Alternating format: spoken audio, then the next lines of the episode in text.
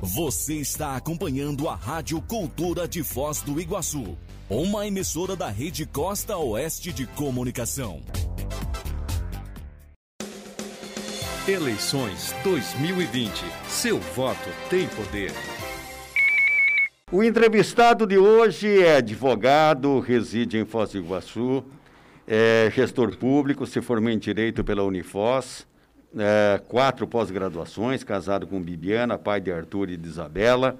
Iniciou a carreira pública em 2005, foi secretário municipal de convênios e subvenções da juventude, trabalho em antidrogas, comunicação social, diretor do Centro Internacional de Convenções em 2019 e assessor da diretoria administrativa da Itaipu é, eu estou falando do advogado Sidney Prestes, que é candidato a prefeito em Foz do Iguaçu, pela coligação Foz com Novas Ideias, partido PMN, Republicanos, PSL e DC. E eu acho que o público ouvinte, aquele que está só nos ouvindo no rádio, não, não consegue ter a visão nossa aqui do estúdio, eu quero dizer que estamos todos nós aqui de máscara, aqueles que estão nos assistindo por outras ferramentas da internet, Facebook, etc., entendeu? Estão percebendo que nós estamos todos de máscara. Infelizmente, observa-se um número maior de contaminações. É, não sei se nós vamos ter isso e também não, não convém aqui nesse momento explicar as razões, até porque é muita desconfiança, é muito achismo também, e eu sou daqueles que já disse aqui, não chame o locutor de rádio para dar solução para isso, principalmente num caso como esse, que o risco de fazer uma besteira é muito grande. Então não me atrevo a dar soluções. O fato é que, infelizmente, aqui em Foz do Iguaçu, pessoas conhecidas, notórias, pessoas públicas, estão neste momento, é, digamos assim, confirmados o diagnóstico de que estão com Covid, além de algumas mortes que, nós, que foram verificadas aqui em Foz do Iguaçu. E a gente lamenta isso. O Brasil, nesse momento, ultrapassa a casa dos 160 mil mortos. E eu quero, então, cumprimentar e agradecer. Por esta razão, nós pedimos aos candidatos desta semana, serão quatro entrevistados, que tenham a gentileza e a compreensão de falar com a máscara. Uh, não, na, na, na semana passada e tal, entendíamos nós aqui, também por um pouco de achismo, que não havia necessidade, mas agora a coisa recrudesceu e me parece que é de bom alvitre a gente tomar essa medida. Eu quero agradecer muito a tua presença, eh, a tua presença, Sidney. Muito obrigado pela sua participação. É, te cumprimento e pergunto para o senhor como é que anda a campanha nesse momento. Nelson, amigos da Rádio Cultura, Cida, demais amigos da bancada, bom dia a todos. Olha, a campanha segue agora para a reta final. Estou muito animado, muito contente. Vejo no semblante das pessoas um ar de esperança e é isso que a gente quer fazer. A gente quer esquecer daqui a alguns dias que nós tivemos a pandemia. Nós temos que aprender muito com esse momento, mas esquecer, viver um novo tempo. As pessoas estão sofridas pela perda do emprego, pela perda de pessoas, de entes familiares. E isso é muito ruim e nós temos que passar esse momento. Eu estou tendo muito cuidado nessa campanha, nos contatos com as pessoas, nas visitas, sempre usando máscara, sempre me higienizando e orientando as pessoas a se higienizar com álcool gel, porque é uma doença que a gente não sabe como ela pode reagir no nosso organismo. Tem pessoas que passam bem, tem pessoas que falecem rapidamente. Então a gente tem que tomar muito cuidado ter uma atenção muito especial com as pessoas de mais idade, que as que mais sofrem, porque é uma doença realmente que está trazendo aí uma tristeza muito grande nesse momento. O Sidney, aquelas questões é, ligadas ao dia a dia das pessoas, o transporte, a escola, a creche, a segurança, eu tenho observado que, de certa forma, compreendendo melhor uns do que outros, né, e reconhecendo propostas mais convincentes ou não, me parece que as nove candidaturas, de certa forma, apontam as feridas e propõem algumas soluções. Você tem se debruçado bastante, pelo que eu acompanho na campanha, nas soluções para Foz do Iguaçu. Mas eu, particularmente, observo, justamente por isso que você falou, da pandemia, etc., e, e Foz do Iguaçu, além do que, tem toda um, uma matriz econômica voltada para turismo, eu, enquanto cidadão e locutor de rádio aqui, e só isso, eu tenho uma preocupação como tocar a cidade a partir de janeiro, levando em conta que todas ah, ah, as análises que se faz de ordem econômica são, de certa forma, assim, desalentadoras até, né? até desalentadoras. E aí, como é que fica? Como é que conserta a cidade em todos, essas, eh, eh, todos esses locais aí dos quais eu já me referi aqui? Primeiro que o prefeito vai ter que ter a humildade de saber que ele não vai conseguir fazer isso sozinho. Ele vai precisar de restabelecer, principalmente o caso nosso aqui em Foz, restabelecer um bom contato com o governo federal, no mínimo institucional, não precisa ser ideológico ou partidário. Mas nós temos que ter uma boa relação com o governo federal, que hoje, infelizmente, nós não temos. Nós precisamos também ter uma boa relação com o governo do estado do Paraná. A Itaipu, da mesma forma. É um momento pós-pandemia que eu acredito que nós vamos ter aí a partir de janeiro, se Deus quiser, uma vacina né, que venha resolver a situação, mas a vacina não vai resolver o problema da economia. A economia ela vai demorar um pouquinho para se reaquecer. E aí nós vamos ter que ter criatividade também. É, nós temos outros nichos, né, outros setores da economia que a gente pode investir. Veja, o Paraná é um, essencial, um estado essencialmente agrícola. E as nossas cidades vizinhas aqui, muitas delas sobrevivem da agricultura. E Foz do Iguaçu, apesar de não ter grandes áreas de terra, nós temos terras boas, temos produtores rurais que são capacitados, mas talvez falta um pouquinho de incentivo, falta um pouquinho mais do poder público junto com eles para que esse setor gere riquezas. Nós temos belíssimas áreas aqui, inclusive, que podem servir como turismo rural, é, hoje, se a gente quiser, por exemplo, passar alguns dias no Hotel Fazenda, em Foz do Iguaçu, que é uma das cidades turísticas mais visitadas do mundo, nós não temos. Então, é fato que nós vamos ter que diversificar a matriz econômica. A agricultura é algo que eu penso muito em investir na agricultura, porque o Paraná, principalmente o governo do estado do Paraná, investe muito nas cidades que têm uma agricultura forte. Cascavel é um grande exemplo né, da, da, da agricultura do agronegócio. Lógico que nós não vamos ser uma cascavel da noite para o dia, porque lá a vocação deles é, é, o agronegócio. Nós aqui temos uma outra vocação. O turismo, infelizmente, o turismo é um setor que vai demorar um pouquinho mais, porque as pessoas primeiro vão tentar pagar as contas, né, arrumar um novo emprego para depois ter o lazer, o turismo de lazer. Talvez o turismo de eventos venha um pouquinho antes do turismo de lazer. Mas nós temos que ser firmes e criativos e fazer com que a economia se reaqueça com várias mãos, com parcerias, principalmente aqui da nossa tríplice fronteira. Temos que sentar com o Paraguai, com a Argentina e fazer algo de diferente, porque senão é, a nossa cidade vai ficar para trás. Ok, agora são 11 horas e 13 minutos. Dante, bom dia. Qual é a pergunta, Dante? Bom dia. Uh... Sidney, é inegável que a gente precisa diversificar a matriz econômica de Foz do Iguaçu, mas isso demora um tempo, né? Atrair novas empresas de outro ramo, uh, de um ramo que ainda nós não temos na cidade, isso deve demorar. O que fazer já para o próximo ano para conseguir mais renda para a população iguaçuense?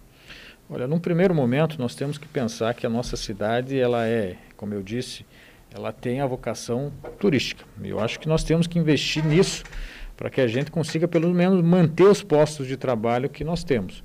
Então, continuar vendendo o nosso destino. Eu penso na criação da Missão Iguaçu, que é o teste seletivo para pessoas do turismo, para que eles possam sair vender o nosso destino para o mundo. Nós temos que continuar investindo no turismo. O que nós não podemos ficar é na dependência do turismo.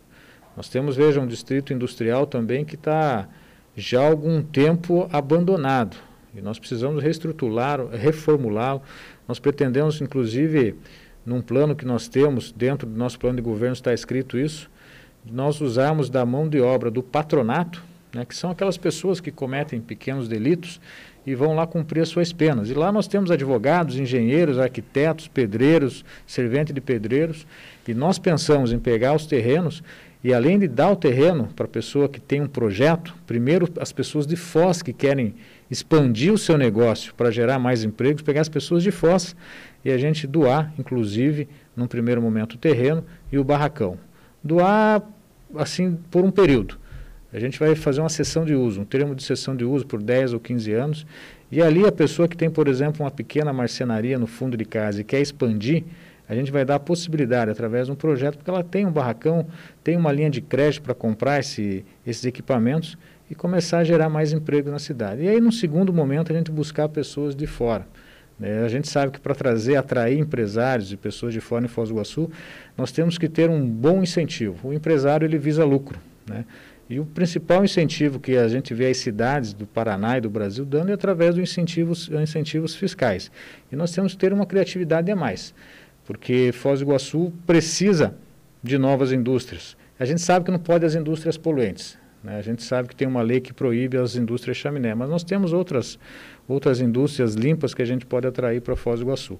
Mas é uma missão Dantas, que a gente tem que fazer isso aí em parcerias. A gente tem que ter a humildade de reconhecer, nós já temos aí uma previsão, o orçamento vai ser menor no ano que vem do nosso município, nós vamos ter que fazer um enxugamento da máquina pública, é, a gente vai ter que cortar a secretaria, nós não podemos aceitar mais uma cidade né, num período de pós-pandemia com 300 e tantos cargos comissionados, nós vamos ter que fazer uma redução drástica desses cargos e reinvestir na geração de empregos e oportunidades. Agora são 11 horas e 16 minutos, Rádio Cultura de Foz do Iguaçu, Rede Costa Oeste de Rádio, programa Contraponto da Cultura, entrevistando o advogado Dr. Sidney Prestes, candidato a prefeito por Foz do Iguaçu. E eu confesso que, olha, falar com máscara não é uma coisa boa. Mas é você, Eli. Olha, bom, bom dia para todos. Candidato, é, eu vi o senhor colocando aí agora com relação é, vai ter que fazer um enxugamento da máquina, cortar certos, é, certas secretarias. E a gente percebe quando há uma troca no, no, no, de prefeitos, de governador, de presidente, quem entra acaba fazendo um, uma verdadeira limpa, muda aqui, muda lá. Como é que dá uma sequência, por exemplo, numa cidade? Tem alguma coisa que, eu não vou pedir para o senhor enumerar, mas tem algo que, pelo menos, está dando certo na cidade e que o senhor pretende continuar? Ou não? Não tem nada dando certo, nós vamos ter que começar tudo de novo? Não, o que está dando certo nós vamos manter e vamos melhorar. Isso sem dúvidas. Nós temos secretarias que funcionam.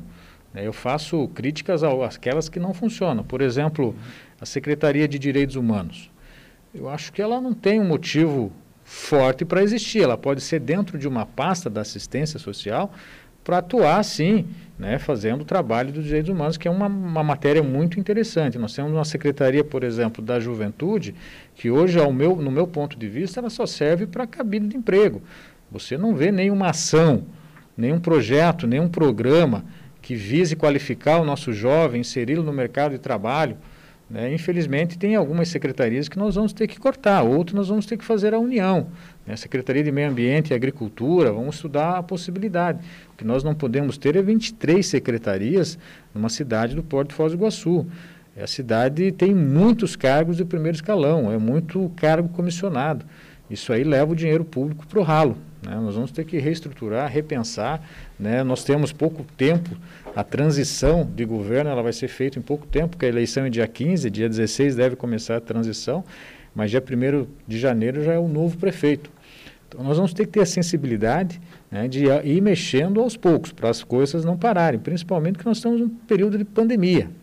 Nós vamos ter que ter a sensibilidade, o prefeito é, atual vai ter que contribuir muito nesse período de transição para que a gente possa fazer a cidade continuar andando.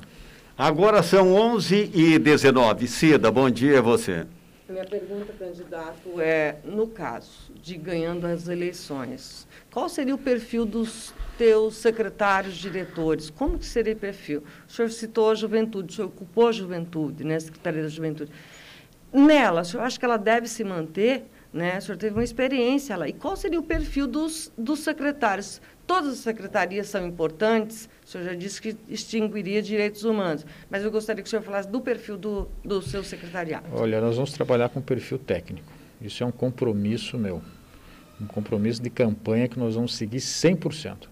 Não dá para aceitar, por exemplo, você botar na Secretaria de Saúde um professor de geografia ou de português, só porque é amigo do prefeito ou tem a mesma ideologia ou é do mesmo partido no meu entendimento, Secretaria de Saúde tem que ser através dos profissionais da saúde que têm um perfil de gestor. Hoje, por exemplo, a Unimed Paraná, ela é administrada por enfermeiros, mas com perfil de gestor. Agora, não, nós não podemos é, fazer a política do modo antigo, ou porque é amigo do prefeito, ou porque é familiar do prefeito, ou porque ajudou na campanha. A Secretaria da Juventude ela pode permanecer, mas não no formato que está hoje. Hoje não se faz nada lá. Hoje não se tem nenhum programa, nenhum projeto que beneficie a juventude. A partir do momento que você se dispõe a ter uma secretaria no município, essa secretaria ela precisa atuar. Se é da juventude, tem que beneficiar os jovens, tem que atrair, fazer curso de qualificação, nós temos que gerar, fazer projetos para que o, o empresário né, dê oportunidade do primeiro emprego, talvez trocando impostos por o primeiro emprego da juventude, alguma coisa tem que sair. Se você olhar hoje e perguntar para a secretária que está lá, não tem nada. Né? Então, o nosso perfil vai ser técnico. E eu quero que 50% dos cargos de primeiro escalão de secretários sejam ocupados por servidores públicos. Porque também é injusto você entrar, por exemplo, numa secretaria de meio ambiente, onde tem uma pessoa que é um engenheiro ambiental, servidor de carreira, às vezes com 15, 20 anos atuando na Secretaria do Meio Ambiente, aí você coloca uma pessoa de fora para ser o chefe dele que às vezes não entende como ele entende. Então nós vamos, vamos priorizar as pessoas com perfil técnico. Nós vamos buscar dentro dos servidores públicos do município, concursados, as pessoas que realmente entendam da área. Principalmente para a gente dar essa continuidade que você estava me falando agora. As coisas não podem a pessoa entrar num, num setor e ficar seis meses, um ano para aprender a trabalhar. Não, nós vamos colocar as pessoas que realmente entendem. Nós, prioritariamente, vamos procurar essas pessoas dentro do quadro de carreira do município. Agora são 11h21. Doutor Sidney, Sidney, se você me permite, é, é, eu estou ouvindo atentamente aquilo que você está dizendo, que os colegas estão perguntando, eu quero dar uma contextualizada. No Rio de Janeiro estão se matando entre candidatos, né? E eu quero falar então sobre corrupção. O que, que me parece que vale isso? Alguém que é dono, tomaram conta do pedaço. Grupos, grupelhos, né? Se associaram no crime para tomar conta do pedaço. E me parece que a coisa está indo já, né? daqui a pouco, quem sabe, pode chegar por aqui. O Brasil, salvo o melhor juízo, tem 23 ministérios, né? Ou eu, eu acho que é isso. Teve mudando, eram 30 e alguma coisa, né? Reduziu. Não, não, pra... é, é, é, está em torno de 22 ou 23. É. E aí eu pergunto, 23 secretarias, não é um jeito de você manter amiguinho ganhando dinheiro? Como é que é isso? Pois é, Nelson, isso que não pode mais acontecer. A cidade não não comporta mais isso. Né? Nós precisamos fazer uma redução e eu penso entre 10 a 11 secretarias no máximo. Nós temos que fazer com que o dinheiro público seja investido em outras coisas, como a saúde, educação, geração de empregos, de oportunidades, não com pagamento de cargos comissionados, que são, na verdade, os apaniguados do prefeito, que nesse momento estão fazendo campanha para ele. Né? Então, nós temos que fazer uma campanha, nós temos que fazer uma administração moderna, eficaz, eficiente, conectada com o futuro. E o futuro não aceita mais esse tipo de coisa. Agora são 12 e 23. É você, Dante. Ok, candidato. Guarda Municipal. Como o senhor vê a nossa guarda hoje, é uma corporação que já não tem, não é feito concurso já há bastante tempo, tem uma defasagem no efetivo. Uh, o que o senhor imagina para a GM? A GM está desaparelhada, né? Falta estrutura, falta viaturas, falta um armamento. Tem relatos que faltam até coletes. Né? E o orçamento para a segurança é de 50 milhões de reais, é, 50 milhões de reais por ano. Nós temos lá uma demanda, um pedido dos guardas municipais com relação ao limitador de vagas para ascensão funcional. Nós vamos ter que dar uma olhada bem nisso, analisar o orçamento, porque em razão disso, muitos deles não conseguem se aposentar com um salário digno. É, nós pretendemos sim Faz, salvo engano, 18 anos que não se tem concurso público para a Guarda Municipal. A gente pretende, né, infelizmente, os nossos guardas municipais eles envelheceram, né, eles não têm mais aquela agilidade que tinham há 20 anos atrás. Então nós temos que reformular. E eu penso a Guarda Municipal como uma polícia municipal, porque o patrimônio público, a Guarda Municipal foi criada para cuidar do patrimônio público, que são as praças, hospitais, postos de saúde.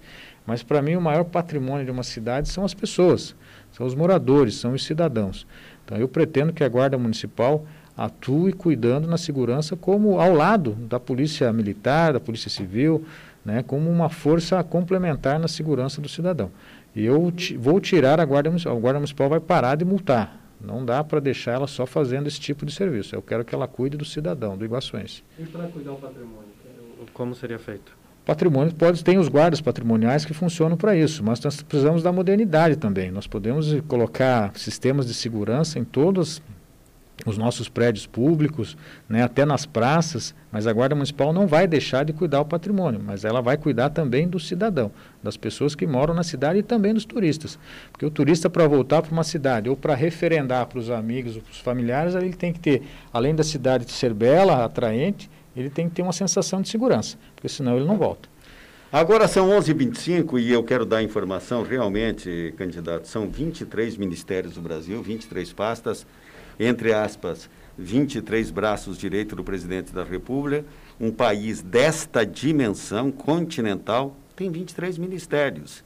Né? Tem, e, há, e há quem diga que até demais. Foz do Iguaçu tem 23 secretarias. Lindo. Fala, meu caro Eli. Vamos lá. Eu vou nessa sequência do Dante aí.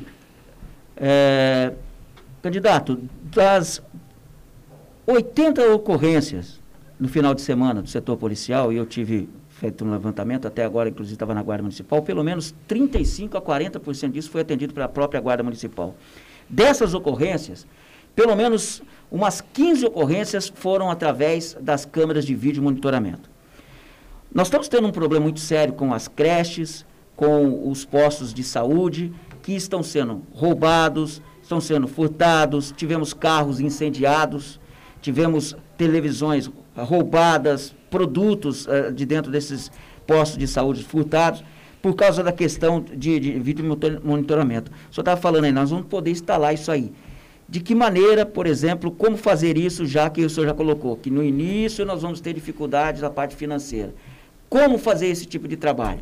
Como dar sequência nisso aí para poder ajudar não só a guarda, mas também a polícia militar? Para a gente ter dinheiro, para a gente ter recursos, nós precisamos primeiro combater o desperdício combatendo o desperdício e combatendo a corrupção. Que a cidade tem 1 bilhão e 230 milhões de reais por ano né, no nosso orçamento. É muito dinheiro. Agora você não pode desperdiçar com árvore de Natal de 420 mil reais a locação, casinha do Papai Noel de 45 mil reais. Tentou-se fazer uma licitação no período de pandemia para com, comprar guloseimas para uma festa junina. Queriam gastar 1 milhão e 300 mil reais para comprar brigadeiro, pipoca, algodão doce. Né? Aí, por mais que você tenha dinheiro, se você desperdiça o dinheiro, não sobra para fazer o que você disse.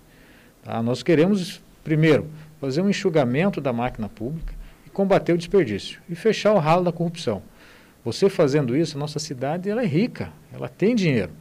Agora se gasta muito com besteiras, com cargos, com coisas que a gente desconfia e o Ministério Público também, porque está investigando, que está indo para a corrupção. Acho que se a gente fazer uma administração séria, como foi feito na Itaipu recentemente, está sendo feito, o dinheiro apareceu. Como é que em 14 anos o PT não conseguia fazer nada? E o general, inclusive eu participei dessa administração de Itaipu, combateu-se a corrupção, fechou o ralo ali onde dinheiro, fechou-se aquele escritório lá em Curitiba, que funcionários vinham todo dia para Itaipu Nacional e voltavam de avião no mesmo dia e ainda recebiam diária. Esse tipo de coisa que o dinheiro vai embora. Você viu, em um ano e meio, o general conseguiu segurar o dinheiro ali para a construção da segunda ponte, dinheiro da Itaipu Nacional, 30% da obra já pronta.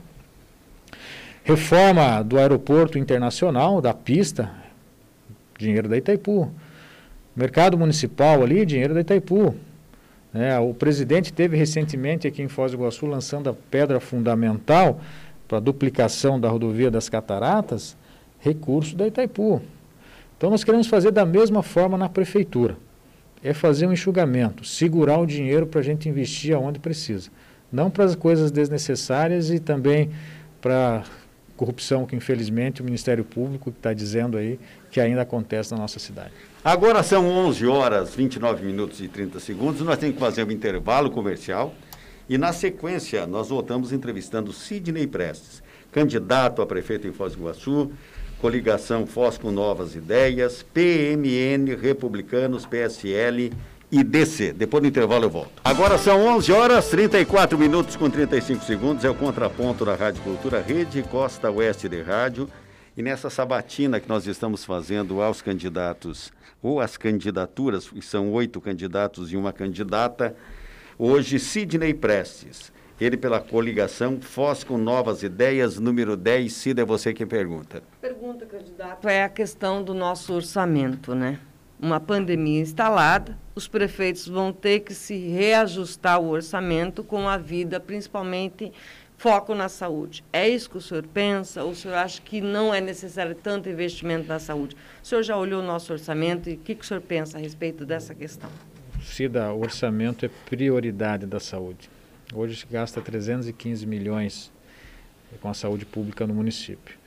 E durante a minha pré-campanha e agora durante a campanha, 90% das reclamações que eu ouvi foi relacionado à saúde. É, todo mundo já sabe, todos os candidatos estão falando sobre a fila para consulta com o médico especialista. Sai do médico especialista e tem a fila para fazer o exame. As cirurgias eletivas praticamente pararam. Isso vai sobrecarregar o sistema. E nós vamos ter que priorizar verdadeiramente os recursos do município para a saúde. Se eram 315 milhões, vai ter que ser mais. Esse quanto mais que a gente vai ter que estudar com uma equipe técnica, mas nós vamos ter que tirar de outras áreas fatalmente, principalmente nós, vamos estar, nós estamos vivendo num período de pandemia. Nós não sabemos quando vai ser o pós-pandemia. Eu espero que seja rápido, mas nesse momento eu ouvi relatos que os leitos de UTI já estão praticamente lotados, tanto na rede pública quanto na rede particular. E nós conversávamos aqui que pessoas públicas da cidade, conhecidas, estão diagnosticadas com Covid. Muitas delas com sintomas leves, mas outras já precisando de internamento. Então, é, um, é o próximo prefeito, ele vai ter que ter um olhar muito, mas muito ativo para a saúde pública do município. Tendo os investimentos, o senhor cortaria para o ano que vem investimento de Natal? Carnaval? Cortaria, carnaval sem dúvida. Carna... Aliás, carnaval com dinheiro público, nos meus quatro anos, não vai ter. Esse é um compromisso que eu faço. Dinheiro público para carnaval não vai ter. Esse dinheiro vai para a saúde. E Natal? Carnaval nós vamos fazer com a iniciativa privada. Natal com a iniciativa privada, com os empresários. Vamos chamar a CIF, a Sociedade Civil Organizada, porque eu acho que nesse momento nós temos que cuidar é da saúde. Nós temos que priorizar a saúde. E o recurso, a gente sabe que o ano que vem, né, o orçamento já há aí uma previsão né, de diminuição e nós temos já que trabalhar com esse cenário. Então nós vamos é, prioritariamente cuidar da saúde do, nosso povo. Sidney, é, levando em conta isso que você está respondendo da saúde, tem a educação. Eu acredito que nesse ano 2020 já foi, mas vem 2021, né? com vacina, sem vacina, esperançosos com vacina, mas se não demonstrar a eficiência que a gente imagina e gostaria, nós vamos continuar aí com pandemia. E a escola, a criança volta para a escola, não volta para a escola, com que idade ela volta para a escola? Nelson, eu sou muito otimista, muito otimista. Eu quero no dia 16 de novembro, né, eleito prefeito, eu já começar a pensar nas voltas aulas. Não dá para deixar isso para janeiro. Nós temos que no dia 16 de novembro já definir o secretário de Educação, eu quero definir o secretário da Saúde e a gente já pensar na retomada na volta às aulas.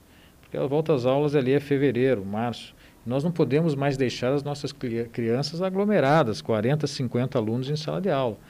Isso é prejudicial a elas e também aos professores. Então nós vamos ter que ter um, planeja um planejamento feito logo após né, a eleição, para que a gente possa planejar né, a retomada das aulas, que eu creio que em janeiro a gente vai ter essa vacina, nós vamos começar a nos livrar né, desse trauma, dessa coisa, desse vírus que está ceifando vidas, né, e eu tenho certeza que em janeiro aí a gente já vai estar tá com tudo planejado para voltar às aulas em fevereiro. O senhor reforçaria essas tecnologias de ensino à distância? Como é, como é que o senhor enxerga isso? É importante, a tecnologia, né, nada substitui o professor, mas a tecnologia é mais um instrumento para o professor. Eu tenho certeza que no pós-pandemia ela vai ser ainda muito mais utilizada. E nós queremos investir nisso. Na nossa Secretaria de Tecnologia, né, hoje até temos um bom secretário, uma pessoa que entende lá, só que ela carece de investimentos. E uma cidade que quer avançar, quer crescer, né, quer se modernizar, também é preciso investir na tecnologia. A tecnologia, no primeiro momento, parece ser um gasto, mas esse gasto, nesse momento, no futuro, vai gerar né, economia. E é assim que nós vamos trabalhar. 11 e 40 Dante? Uh, falando nisso, candidato, hoje iniciou-se o projeto Vila Inteligente com instalação dos semáforos inteligentes que não faz perfuração, uh, não precisa trancar a rua para esse trabalho, né? E, mas o resto da cidade tem muito problema de trânsito, né? O, o trânsito de Foz do Iguaçu é meio complicado em alguns pontos. Como que o senhor vê o nosso trânsito e que melhorias na mobilidade urbana poderia fazer? É, a mobilidade como um todo, hoje eu dava uma entrevista para a SPC, em Foz do Iguaçu precisa ser repensada. Veja, o nosso modal de transporte urbano, que é o mais utilizado pela população, né, é uma reclamação muito grande. Né? Nós precisamos colocar mais linha de ônibus, principalmente nos horários de pico, onde o trabalhador se utiliza para ir para o trabalho e para voltar para casa. É, o transporte coletivo vai precisar de um grande choque. Não sei se através da justiça, mas que vai precisar, vai. Veja, nossas ciclovias também, elas não são interligadas. As ciclovias que foram feitas foram mal feitas. Aí não adianta. Nós precisamos também repensar a questão da ciclovia. Nosso trânsito, veja, semáforo inteligente na Vila isso aí é a modernidade. É isso aí que precisa ir para o resto da cidade. Só que para isso acontecer, né, eu preciso ser eleito. Eu preciso que o povo vote no 10, porque nós temos um plano de governo que eu tenho certeza que é o melhor dentre os oito candidatos que restam. Nós pensamos muito na tecnologia, no avanço, na modernidade. Se a gente não acompanhar o que acontece nas principais cidades brasileiras, nas principais cidades do mundo, nós vamos ficar para trás. E a nossa cidade é uma potência. A nossa cidade tem sim recurso. Nossa cidade tem um potencial muito grande. Tem pessoas inteligentes, nós somos um polo educacional, nós temos um PTI ali que é subutilizado pelo município. E nós queremos utilizar a tecnologia para fazer a cidade ser reconhecida como uma cidade avançada, uma cidade moderna. Agora são 11 horas e 42 minutos. Eli. Com relação ao transporte público, o senhor falou aí agora, tem que levar um choque. É, a gente está vendo aí brigas na justiça, é, a empresa dizendo que não tem condições de pagar é, funcionários, prefeitura injetando dinheiro, questão de poucos ônibus que o senhor colocou. O que o senhor pretende fazer nessa questão do transporte público? Olha, não pode, não pode. Isso é um princípio do direito. O doutor aqui pode me corrigir se eu estiver errado. Pode o interesse o público, o interesse público tem que prevalecer sobre o interesse particular. E hoje o que nós vemos é um contrato que só beneficia os particulares, os donos das empresas de ônibus. Nós precisamos ser firmes nisso. A prefeitura não pode ter medo. Ah, vão sacanear com o transporte público. Que sacaneie. A gente corrige, a gente arruma. Eu vi esses dias eles ameaçando de entregar, de parar de fazer o transporte. Acho que o prefeito tem que ter culhão, tem que ter vontade, tem determinação de resolver os problemas. Não pode deixar do jeito que está. Que hoje, depois da saúde, o transporte público é a grande reclamação da população. E nós vamos ser muito enérgicos com os proprietários aí das empresas. Nós vamos, junto com o Ministério Público, fazer o que for possível para garantir um transporte decente para a população. O senhor pensa em rever esse contrato? Penso não, nós vamos rever. Cláusula, já estou estudando cláusula por cláusula. E eu, como advogado, já digo que eu tenho um caminho para resolver. Um desses é a supremacia do interesse público sobre o privado. Não dá para deixar do jeito que está. Agora são 11h44, Cida. Candidato, como que será o seu relacionamento com a Câmara de Vereadores? Institucional. Nós vamos ter uma boa relação. Separação dos poderes é importante, mas não vai ter mais o que teve no passado, que acabou gerando a prisão, inclusive, do prefeito à época. Os vereadores serão chamados né, para uma grande transformação nessa cidade. E aquele que achar diferente, nós vamos contar para o povo por que ele é diferente. Os vereadores têm uma grande importância no papel da transformação da cidade. Eles têm que agir dentro do que eles podem fazer. E eu quero conclamá-los e abrir as contas do município para que eles nos ajudem na fiscalização, que para mim é o principal papel do vereador. Depois de fazer projetos de leis, aquela coisa toda, o papel de fiscalizador, de ajudar. Eu vou chamar para. Eu quero abrir, eu não vou impedir a fiscalização, eu quero abrir para que eles nos ajudem a fiscalizar Nós vamos reestruturar, por exemplo, a Controladoria Geral do município, que hoje não funciona, que é o principal órgão de combate à corrupção dentro da estrutura do município. Só que hoje lá se tem mais pessoas lotadas na Secretaria de Direitos Humanos do que dentro da Controladoria Geral do município. A controladoria, ela junto com o prefeito, ela avalia os contratos, as licitações, os convênios, né? E ela assina junto com o prefeito. Se o prefeito assinar um contrato errado, o controlador responde junto. E hoje não é feito isso. Hoje não se dá importância à controladoria. Secretário, desculpa interrompê-lo. O senhor entende, então, que, é, digamos, essa falta de atenção com a controladoria e essa ausência de transparência, isso é indutor de, de, de de corrupção? Há um Nelson, apego a isso? Nelson, quando você não mostra o que está fazendo, é porque você não está fazendo a coisa direito. A nossa transparência é uma das piores do Estado. Isso foi comprovado pelo Tribunal de Contas do Estado. Das 399 cidades do Paraná, nós ficamos em 319, se não me engano. Então é uma das piores. E quando não se tem transparência e quando não se quer investir num órgão fiscalizador, é porque você quer fazer coisa errada. Isso para mim está muito claro. E eu quero transformar o portal da Transparência de Foz do Iguaçu como o melhor portal do Brasil. Eu quero a Controladoria Geral do município reestruturada.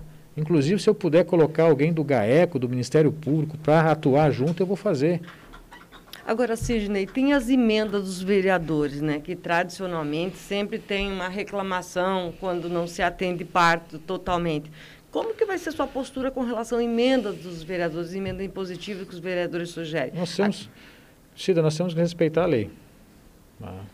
Se é uma emenda impositiva, é algo bom, nós vamos o senhor cumprir. concorda também com o número de repasse para a Câmara, de valores? Isso nós vamos ter que repensar. Vamos ter que estudar junto com o futuro presidente da Câmara. Né? O que for necessário a gente vai repassar. Agora, se for absurdos, né, a gente vai colocar para a sociedade. Vamos mostrar para a sociedade. Se a sociedade concordar com o que eles estão fazendo, aí já não é mais problema do prefeito. Nós temos que ser é, transparente, mostrar para o povo onde a gente está colocando cada centavo do imposto deles. E principalmente na Câmara, que tem essa discussão, o orçamento é muito, não precisa de tudo isso. Nós vamos sentar com o presidente da Câmara, com a, com a mesa diretora, com todos os vereadores e rediscutir esses valores, principalmente pós-pandemia. Nós temos que ter outras prioridades e não o gasto com a máquina pública. Também acho um absurdo ter quatro assessores para cada vereador. Isso é uma coisa que não é da incumbência do prefeito, mas acho que os vereadores que serão eleitos têm que repensar essa estrutura lá dentro da Câmara. 11 horas e 47 minutos e meio. Dante, é você. A gente tem escutado os candidatos falarem muito em, em, tecnologia, em mobilidade, em portal da transparência, aplicativos para melhorar os serviços da prefeitura, e tudo isso eu acho que é válido mesmo. Mas nós temos uma população que vive à margem de tudo isso, né? Vamos pegar exemplo lá no na zona mais afastada lá do bairro Cidade Nova, né? O pessoal que não tem asfalto na rua direito, isso tudo não chega, não chega até eles, né? O que, que um candidato pode dizer para melhorar a vida dessa gente? Tantas, é, tudo isso que você falou é importante. O asfalto é importante, mas o que me preocupa realmente nesse momento é você garantir o arroz e o feijão no prato do trabalhador iguaçuense. Esse é o mais importante. Nós temos, segundo pesquisa, 60 mil pessoas que estão recebendo o auxílio emergencial do governo federal aqui em Foz do Iguaçu. São 60 mil pessoas que em dezembro não terão mais esse auxílio. E é, é com essas pessoas que a gente vai trabalhar. É para essas pessoas, prioritariamente, que a gente quer garantir a retomada no emprego, que ele volte a ter a empresa dele funcionando, porque teve muitos pequenos, micros empresários que fecharam suas portas e hoje estão acumulando dívidas. E é para essas pessoas que o poder público precisa estar presente nesse momento. Sei que o que você disse, Dantes, é muito importante. O asfalto é importantíssimo, é. Quando feito de com boa qualidade, melhor ainda. Mas a minha preocupação prioritariamente para essas pessoas que precisam garantir o arroz e o feijão todo dia. Para elas que nós vamos trabalhar. São 11 horas e 49 minutos. Candidato, e a estética da cidade? É, calçada, ruamento, como é que o senhor vê isso? Você veja, Nelson, isso também é importante. Né? Nós precisamos, principalmente as nossas calçadas. Né? Você veja a questão de acessibilidade. Né? Eu vejo que os governantes do passado e o atual não deram tanta importância na questão da nossa estética. A cidade é bonita? Ela é, mas ela precisa melhorar. Eu, por exemplo, se eu fosse prefeito, eu jamais deixaria que construíssem aquele mercado na entrada da cidade, que tem ali hoje, em cima do viaduto. Para mim, aquele seria um local estratégico para você fazer algo bonito, recebendo o turista, mostrando as nossas belezas, o que nós temos na cidade, através de miniaturas. Isso que a gente precisa pensar e planejar, e a gente precisa fazer um planejamento, Nelson, não é para os quatro anos. Eu quero aproveitar, deixa e dizer que eu não sou candidato à reeleição se eu for eleito prefeito. Para mim, quatro anos, para quem tem vontade, para quem é competente, quatro anos é uma eternidade, consegue-se fazer muita coisa. Acho que a cidade precisa é, pensar, e eu penso e digo claramente, para mim a reeleição é algo desonesto. Porque, queira ou não, o prefeito que está lá, ele vai usar da máquina pública. E eu ouvi isso do Serginho Meneghelli, que é do meu partido, inclusive, que é considerado o melhor prefeito do Brasil, que a reeleição é uma desonestidade. Porque, queira ou não, o chefe do Poder Executivo, o atual prefeito, ele se utiliza da máquina pública para a reeleição. E isso gera uma, um descompasso na concorrência com os demais. Então, eu, se eleito prefeito, eu não sou candidato à reeleição. Posso vir de novo, depois de quatro anos, ser candidato a prefeito, mas no exercício do cargo, eu não, não, não vou para a reeleição. E a questão da estética precisa sim, mas eu acho que, Nelson, nesse momento a gente precisa garantir o arroz e o feijão no prato do trabalhador. Nós precisamos garantir a retomada da nossa economia com o turismo, com a agricultura, com novas perspectivas de indústria. Se, é, se, você me permite, que não é só estética também. Né? O nosso famoso viaduto, entendeu que seria uma solução, né? Quer Mal dizer, feito. ele acabou fazendo com que agora dois, três quilômetros não se passe a rodovia. Né? Ali trancado no Charrua, né? não tem acesso ao Parque Imperatriz, adjacências, tem que pegar Paraná ou outra via muito longa. Como é que você tem, você tem pensado alguma coisa nisso? Sim, eu achei um absurdo fechar aquele trevo do Charrua ali. Eu acho que aquilo ali a gente tem que repensar, conversar com a rodovia, ver com o governo do estado. Ficou estranho, ficou estranho. o pessoal não está contente. E quando, quando o povo não está contente é porque algo não está legal, não está funcionando bem. E nós trabalhamos para o povo. Se o povo quer que reabra, nós vamos trabalhar para reabrir. 11 e 52, Cida. Candidato, com relação à situação também que a gente acompanha dentro do município e que é a questão de contratação. Empresas locais, licitação aberta, é, como que o senhor trabalharia com relação à licitação? Tem uma discussão aí que os o prefeito de Foz podia fazer um, um, uma, um combinado, digamos assim, com as cidades da região, fazer licitações conjuntas. O que, que o senhor pensa a respeito de licitação? Olha, isso é uma coisa que a gente tem que ser muito honesto e transparente. A gente não pode fazer uma, uma licitação direcionada para empresas de Foz do Iguaçu. Isso é uma questão legal. Nós temos que abrir para o Brasil inteiro Infelizmente, a Lei 8666, que trata das leis de licitações, diz que tem que ser amplo, a concorrência tem que ser ampla. Nós temos é que rediscutir com o Congresso Nacional, até para gerar um desenvolvimento local, um desenvolvimento regional, a alteração de alguns artigos dessa lei, que eu vejo como muito plausível. Por exemplo, imagine que maravilha que fosse se a gente pudesse fazer as compras do município apenas com empresas da cidade. Né? Geraria aqui um, um grande boom, uma grande renda ficaria dentro do nosso município. Mas, infelizmente, nós temos, e não podemos mentir, né, que a Lei 8666 nos proíbe de fazer isso. É, isso é uma, uma questão que a gente precisa tratar. Acho que os deputados aí da nossa cidade, os deputados federais, né, até mesmo o prefeito, fazer essa articulação política para a gente poder. Isso é bom para o Brasil inteiro, que você se desenvolve regionalmente. E as coisas são mais baratas.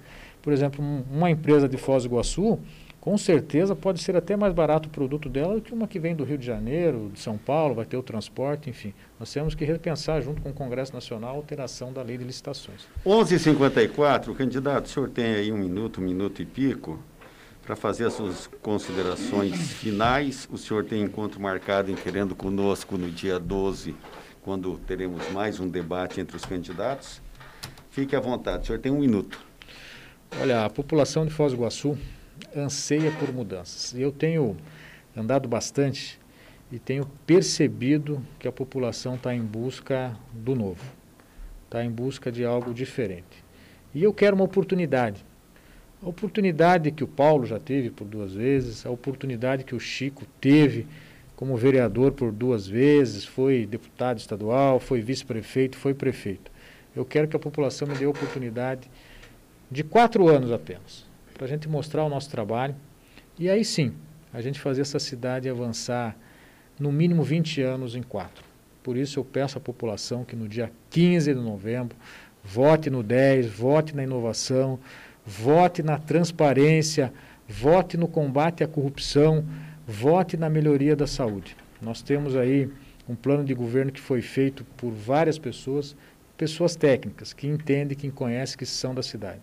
E é nesse intuito que a gente quer administrar a cidade, com tecnicidade, com seriedade e com transparência.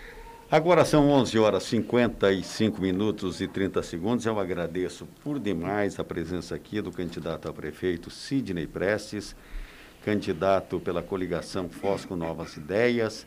Integrantes da coligação são os partidos do PMN, Republicanos, PSL e DC. Sucesso na sua trajetória aí.